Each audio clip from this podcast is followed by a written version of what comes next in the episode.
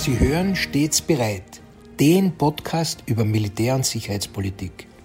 Mein Name ist Herbert Bauer, ich bin Generalmajor im Ruhestand und werde in meinem Podcast militärische und sicherheitspolitische Themen allgemein verständlich erläutern. Grüß Gott und einen guten Tag. Heute möchte ich der Frage nachgehen, wie nahe wir vor einem Atomkrieg stehen. Reißerische Schlagzeilen können da doch ganz schön beunruhigen. Schlagzeilen wie zum Beispiel Russland kündigt Atomtests an, NATO will sicherstellen, dass das tatsächlich nur eine Übung ist, russische Armee probt Atomkrieg oder NATO bereitet sich auf den Ernstfall des Atomkriegs vor. Solche Schlagzeilen erwecken den Eindruck, dass es sich um eine aktuelle Eskalation handelt. Tatsache ist jedoch vielmehr, dass es sich hierbei um regelmäßig wiederkehrende Routineübungen beider Seiten handelt, die die Einsatzbereitschaft der eigenen Truppen überprüfen und Einsatzgrundsätze und Technik austesten und erproben. Für äußerst unverantwortlich halte ich aber Schlagzeilen, die von Atomtests sprechen. Ein Atomtest ist die Zündung eines nuklearen Sprengsatzes zu Testzwecken und genau das findet eben nicht statt. Es sind auf beiden Seiten Übungen, die den Einsatz der Trägermittel testen und überprüfen, wobei keine scharfen Atomsprengköpfe zum Einsatz kommen. Vor welchem Hintergrund finden solche Übungen grundsätzlich statt? Nun, es gilt nach wie vor das System der gesicherten Gegenschlagsfähigkeit, also einer Möglichkeit, über die beide Seiten verfügen nämlich für den Fall eines Präventivangriffs der einen Seite noch immer in der Lage zu sein, einen vernichtenden Gegenschlag zu führen.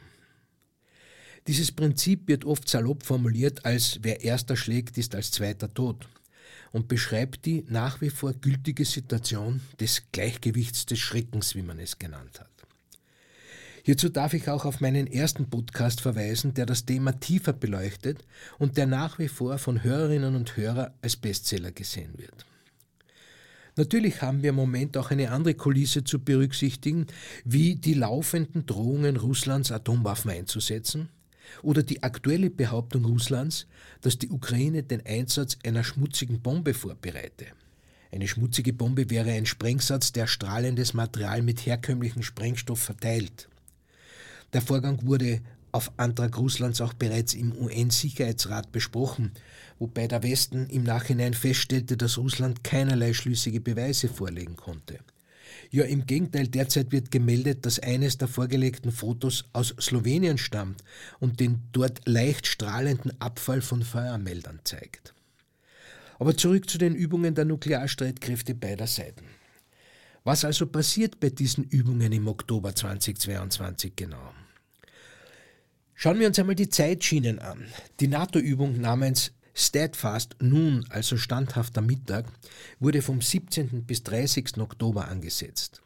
Die russische Übung namens Grom, also Donner, vom 26. bis 29. Oktober. Die NATO-Übung wurde von Belgien ausgerichtet und erfolgt im Luftraum von Belgien, der Nordsee und Großbritannien. Die Übung der russischen Raketentruppen sieht den Einsatz von Raketen von Nordwestrussland bis nach Kamtschatka vor. Bleiben wir einmal bei der NATO-Übung Steadfast Noon. Die Übung löst sich aufgrund der Beteiligung von über 60 Flugzeugen, darunter Kampfjets der vierten und fünften Generation, sowie Überwachungs- und Tankflugzeuge von 14 NATO-Ländern nicht geheim halten und wurde natürlich auch international angekündigt.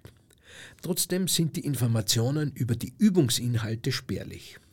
Zweck dieser routinemäßig wiederkehrenden Trainingsaktivität ist es, die nukleare Abschreckungsfähigkeit zu demonstrieren und glaubhaft aufrechtzuerhalten. Seitens der NATO wird betont, dass die Übung nicht mit aktuellen Weltereignissen verbunden ist. Wie bei allen Übungen dieser Reihe werden auch wieder amerikanische B-52 Langstreckenbomber teilnehmen, die von der Minot Air Base in North Dakota ausfliegen werden. Die Allianz der NATO-Staaten übt den Einsatz von US-Atomwaffen zur Verteidigung des Bündnisgebietes. Dabei geht es auch um die sogenannte nukleare Teilhabe, wo geübt wird, wie man die in unterirdischen Bunkern Europas gelagerten US-Atomwaffen unter Kampfjets auch anderer NATO-Staaten montiert. Das Scharfmachen der Gefechtsköpfe sowie der Einsatz und der Abwurf werden ebenfalls trainiert. Die Ausbildung erfolgt mit dualfähigen, also nuklear oder konventionell einsetzbaren Flugzeugen. Geflogen wird dann allerdings ohne scharfe Waffen und die Übung findet auch weit entfernt von der Grenze zu Russland statt.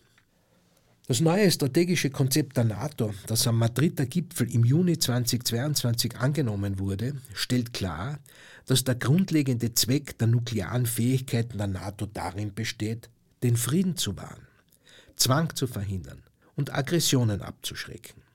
Auch wenn das Russland naturgemäß kritisch sieht, ist aus der Sicht der NATO klar, dass solange Atomwaffen existieren, die NATO ein nukleares Bündnis bleiben wird.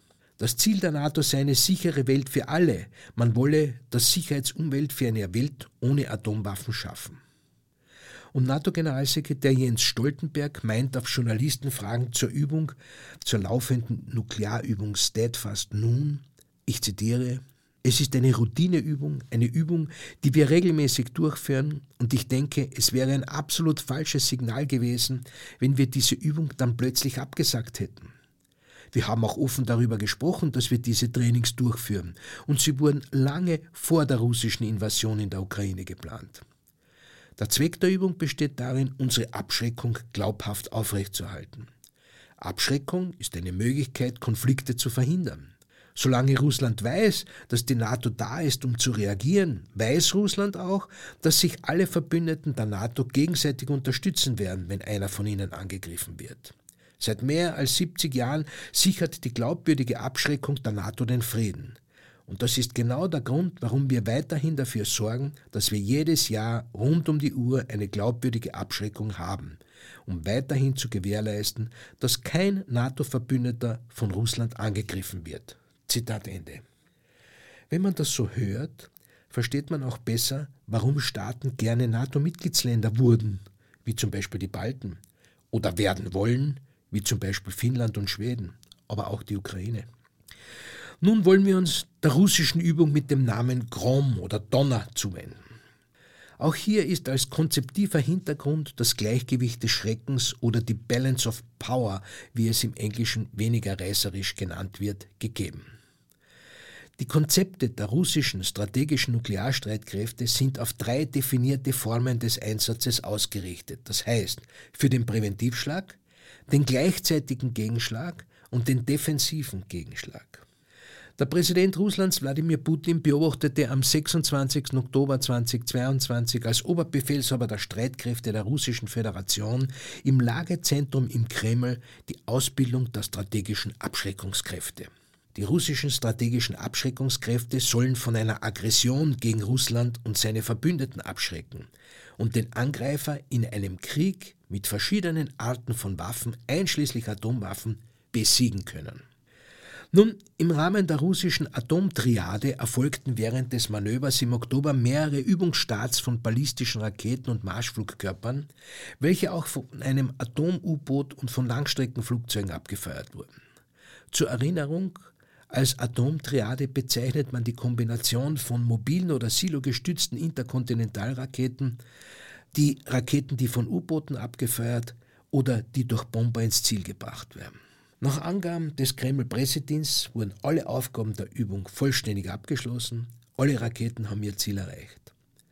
Als ein wesentlicher Teil der Übung wurde ein massiver Atomschlag als Reaktion auf einen feindlichen Atomschlag, also ein klassischer Zweitschlag, ein defensiver Zweitschlag simuliert. Ein Zweitschlag impliziert die politisch opportune Annahme, dass der angenommene Gegner, in dem Fall wohl die NATO, einen Präventivschlag geführt habe. Dies ist übrigens die zweite Übung dieser Art im Jahr 2022. Die erste fand fünf Tage vor dem Einmarsch in die Ukraine statt. Was wissen wir noch über diese Übung? Russischen Quellen zufolge nahm der russische Präsident in einer Videokonferenz Berichte von Verteidigungsminister Sergei Shoigu und Generalstabschef Valery Gerasimov über die Einsatzbereitschaft und die Ausbildung der strategischen Abschreckungskräfte entgegen. Shoigu wird in russischen Medien sinngemäß zitiert, wenn er Putin meldet, ich zitiere, Genosse Oberbefehlshaber, in Übereinstimmung mit dem Ausbildungsplan für die Streitkräfte der Russischen Föderation wird unter ihrer Leitung eine Übung zur Überprüfung der Streitkräfte der Russischen Föderation durchgeführt. in deren Verlauf auch ein massiver Nuklearschlag unserer strategischen Offensivkräfte als Reaktion auf einen feindlichen Nuklearschlag erfolgt. Zitat Ende. Dazu veröffentlichte das russische Verteidigungsministerium auch Aufnahmen des Starts einer fahrzeuggestützten Interkontinentalrakete vom Typ JAS sowie Aufnahmen des Fluges des strategischen Atombombers Tu-95MS während des Trainings und zeigte den Start einer Interkontinentalrakete vom Typ Sineva vom Atom-U-Boot Tula. Offensichtlich wurde diese Interkontinentalrakete vom U-Boot abgefeuert, das vor der Halbinsel Kola in der arktischen Barentssee lag. Das anvisierte Ziel im über 5000 Kilometer entfernten Kamtschatka im pazifischen Raum sei getroffen worden. Nun, was ist noch wichtig über die Übungen zu wissen? Also wohlgemerkt, die bei den Übungen verwendeten Waffensysteme sind Raketen, die konventionell oder atomar bestückt werden können, aber in keiner dieser Übungen mit einem nuklearen Sprengkopf scharf gemacht wurden. Nun, was ist noch wichtig über die Übungen zu wissen? Also wohlgemerkt, die bei den Übungen verwendeten Waffensysteme sind Raketen, die konventionell oder atomar bestückt werden können, aber in keiner dieser Übungen mit einem nuklearen Sprengkopf scharf gemacht wurden und werden. Das Zusammenführen von atomaren Sprengköpfen und Trägermitteln wie Raketen unterliegt einer genauen Überwachung durch die jeweiligen Geheimdienste des Gegners mit Satelliten und anderen Mitteln. Derzeit werden keinerlei Aktivitäten in diese Richtung gemeldet. Ich halte es daher für unverantwortlich, wenn unbedarfte Journalisten oder sogenannte Experten von Atomtests sprechen. Russland hat seit dem Ende der Sowjetunion keine Kernwaffentests, also das Zünden von Atombomben oder nuklearen Sprengkopfen, durchgeführt. Das Testgelände im unabhängig gewordenen Staat Kasachstan wurde geschlossen und die russische Insel Novaya Semlja wird zwar für Tests genutzt, hier aber für subkritische nukleare Experimente, die gemäß Russland nicht unter einen vertraglichen Teststopp fallen. Bei einem subkritischen Test werden chemische Explosivstoffe mit kleinen Mengen waffenfähigen Plutoniums unterirdisch gezündet, allerdings mit weniger als der für eine atomare Kettenreaktion notwendigen kritischen Masse, deswegen subkritisch. Die Erkenntnisse daraus können natürlich der Waffenentwicklung dienen. Allerdings die durch die Tests insbesondere der 60er Jahre entstandenen Verwüstungen und Verstrahlungen sowie tausendfachen Erkrankungen und Todesfälle lassen den Schluss zu, dass es zu keinem Nukleareinsatz, auch zu keinem symbolischen Nukleareinsatz zum Beispiel über der Ostsee oder dem Schwarzen Meer kommen wird. Die Auswirkungen inklusive elektromagnetischem Impuls hätten keinerlei relevanten Einfluss auf das Gefechtsgeschehen und würden nur zum geringsten Teil die Ukraine treffen, wohl aber auch russische Interessen und russisches Territorium, aber auch NATO-Interessen gefährden und vor allem eine Ächtung der ganzen Welt nach sich ziehen. Übrigens, der letzte russische Atomtest in der Atmosphäre fand noch zu UdSSR-Zeiten 1962 statt bleibt die übliche Frage nach einem taktischen Nukleareinsatz, also atomare Munition, die mit Kanonen, Artillerie oder Kurzstreckenraketen verschossen werden kann. Die russische Föderation soll über 2000 Stück davon besitzen. Auch diese sind westlichen Aufklärungsergebnissen zufolge nicht bei der derzeit eingesetzten Truppe verfügbar. Das Zuführen einer derartigen Munition würde nicht verborgen bleiben und bereits eine derartige Eskalation darstellen, die nicht unbeantwortet bleiben könnte. Die Wirkung selbst ist natürlich von der Sprengkraft abhängig, jedoch kann man davon ausgehen, dass bei einem Einsatz in der Ukraine zwar große infrastrukturelle Zerstörungen mit zivilen Opfern auftreten würden, jedoch aufgrund einer vorbereiteten Truppe keine militärisch signifikante Wirkung erzielbar wäre, zumindest keine, die nicht auch mit den derzeit verwendeten Präzisionswaffen und Drohnen bewirkt werden können. Unabhängig davon nimmt die NATO die Drohungen des Kremls sehr ernst. Aber die USA und die NATO haben auch unmissverständlich klargemacht, dass ein Nukleareinsatz seitens Russland in der Ukraine schwerwiegende Folgen haben würde. Und zwar unabhängig von der verwendeten Dimension. Das ist umso bemerkenswerter, als die Ukraine ja kein NATO-Mitglied ist und daher nicht unter dem automatischen Schutz des nuklearen Schirms steht. Nun, da ist es interessant, dass sich auch noch die EU bemerkbar macht. Angesichts der wiederholten Drohungen von Russlands Staatschef Putin, taktische Atomwaffen in der Ukraine einzusetzen, warnte auch der EU-Außenbeauftragte Josep Borrell, dass dies verheerende Folgen für Russland haben würde.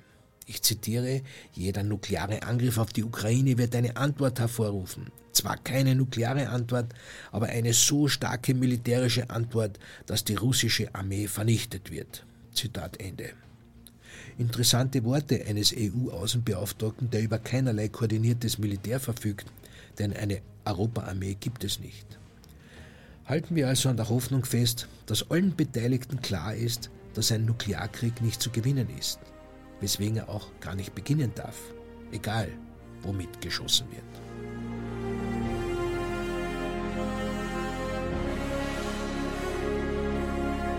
Sie hörten Stets bereit, den Podcast über Militär- und Sicherheitspolitik. Sollten Sie Fragen zum Militär oder zu sicherheitspolitischen Themen haben, schreiben Sie mir bitte ein E-Mail an stets bereit at missing-link.media. Vielen Dank fürs Zuhören. Bis zum nächsten Mal. Ihr Herbert Bauer.